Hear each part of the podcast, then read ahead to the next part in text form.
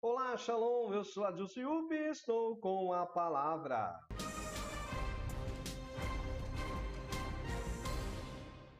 Nas Escrituras, no livro de Jeremias, no capítulo 27, lemos Deus anunciando que todas as nações daquela época deveriam se sujeitar ao rei da Babilônia, e fez um alerta quanto aos diversos profetas que desencorajavam o cativeiro, contrariando a palavra do Senhor estava sendo transmitida através do profeta Jeremias.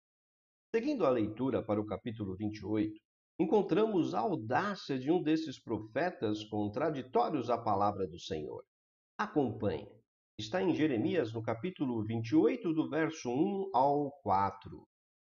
No quinto mês daquele mesmo ano, o quarto ano, no início do reinado de Zedequias, rei de Judá, Ananias, filho de Azur, profeta natural de Gibeon, disse-me no templo do Senhor, na presença dos sacerdotes e de todo o povo: Assim diz o Senhor dos exércitos, Deus de Israel: Quebrarei o jugo do rei da Babilônia, e em dois anos trarei de volta a este lugar todos os utensílios do templo do Senhor, que Nabucodonosor, rei da Babilônia, tirou daqui e levou a Babilônia.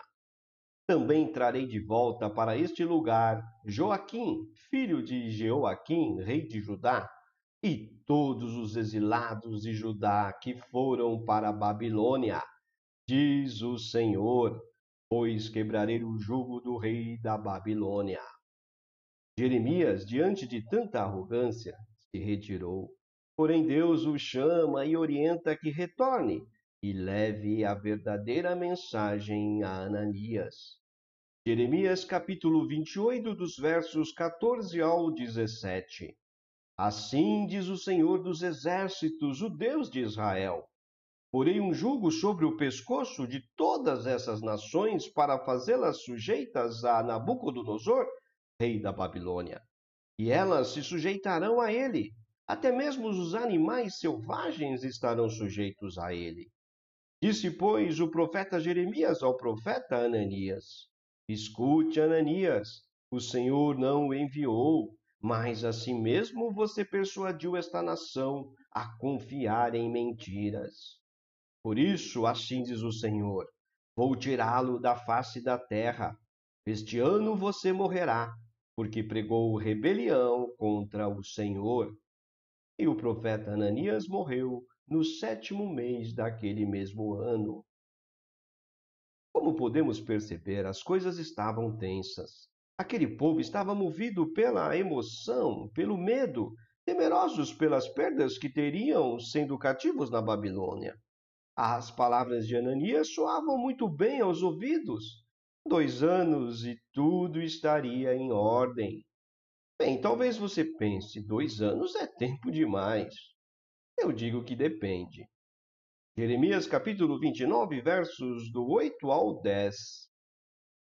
Porque assim diz o Senhor dos Exércitos, o Deus de Israel: Não deixem que os profetas e adivinhos que há no meio de vocês os enganem. Não deem atenção aos sonhos que vocês o encorajam a terem. Eles estão profetizando mentiras em meu nome. Eu não os enviei, declara o Senhor. Assim diz o Senhor: quando se completarem os setenta anos da Babilônia, eu cumprirei a minha promessa em favor de vocês, de trazê-los de volta para este lugar. Bom, dois anos na boca de Ananias, em comparação a setenta anos, soava bem ou não aos ouvidos daquele povo? Diga para mim.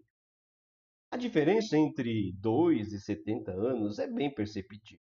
Contudo, a grande diferença está na boca de quem os proferiram: Ananias e Jeremias. Prevaleceu a de Jeremias, pois esta sim era a boca de Deus. A nossa época não é diferente da época de Jeremias. Há muitos falsos profetas espalhados por aí. Dizem ser boca de Deus, mas na verdade são bocas do diabo, pois profetizam mentiras. E o pai da mentira você sabe quem é. João capítulo 8, verso 44. Vós pertenceis ao vosso pai, o diabo, e quereis realizar os desejos de vosso pai. Ele foi assassino desde o princípio e jamais se apoiou na verdade, porque não existe verdade alguma nele. Quando ele profere uma mentira, fala do que lhe é próprio, pois é mentiroso e pai da mentira. Atualmente podemos dizer que estamos vivendo cativos. Cativos ao vírus Covid-19. Semelhantemente àquele momento babilônico, todas as nações estão cativas.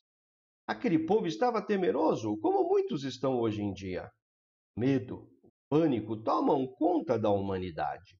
As perdas físicas e materiais estão às portas, e o temor se apoderou de diversos corações. No cativeiro babilônico, diante de todo o temor humano, Deus dá uma orientação importante. Jeremias capítulo 29, verso 7. Busquem a prosperidade da cidade para a qual eu os deportei e orem ao Senhor em favor dela, porque a prosperidade de vocês depende da prosperidade dela. A oração era a favor do inimigo e a prosperidade estaria presente na vida dos cativos. Deus tinha um propósito a ser cumprido nos próximos 70 anos estariam no campo inimigo, mas nem por isso não usufruíam de momentos bons. Hoje, o que podemos usufruir em meio ao caos em que estamos? O que podemos usufruir no campo do inimigo Covid-19, o qual nem mesmo podemos ver? Estamos em nossas trincheiras tentando preservar a nossa vida e nos esquecemos que aquele que quiser salvar a sua vida, perdê-la-á. E mais, o que adianta o homem ganhar o mundo inteiro e perder a sua alma? Talvez você lendo essa mensagem pense, fale, murmure. Ah, então você quer dizer que não adianta nada ficarmos em nossas casas, porque o cativeiro a qual estamos vivendo hoje não vai mudar o seu curso, mesmo o povo orando e jejuando? E muitos vão morrer e que não podemos fazer nada? Eu digo sim e não. Eu digo que devemos sim fazer tudo o que está ao nosso alcance. Ficar em casa, orar, jejuar. E digo que não. Não, não devemos ficar temerosos, perturbados com o que podemos perder neste mundo. E que não devemos orar e jejuar para sairmos do cativeiro. Assim como Deus tinha um propósito ao cativeiro babilônico, ele tem hoje chamar ao arrependimento. Jeremias capítulo 30, versos 23 e 24. Vejam, a tempestade do Senhor, sua fúria está solta. Um vendaval vem sobre a cabeça dos ímpios. A ira do Senhor não se afastará até que ele tenha completado os seus propósitos. Em dias vindouros, vocês compreenderão isso. Assim como Deus ofereceu prosperidade naquele cativeiro, Hoje ele também está disposto a liberar. Deus quer liberar prosperidade espiritual, vida eterna. Morrer contaminado pelo vírus ou sofrer os efeitos colaterais sociais e econômicos não é nada se comparado a morrer contaminado pelo pecado. Atos capítulo 3, versos 19 e 20. Arrependei-vos, portanto, e convertei-vos, para que assim sejam apagados vossos pecados, de modo que da presença do Senhor venham tempos de refrigério. Arrependei-vos e sejam imunizados contra o efeito do pecado. É esta a imunidade que você precisa, a única que te garante vitória sobre a morte. 1 Coríntios capítulo 15, dos versos 55 ao 57. Onde está, ó morte, a tua vitória? Onde está, ó morte, o teu aguilhão?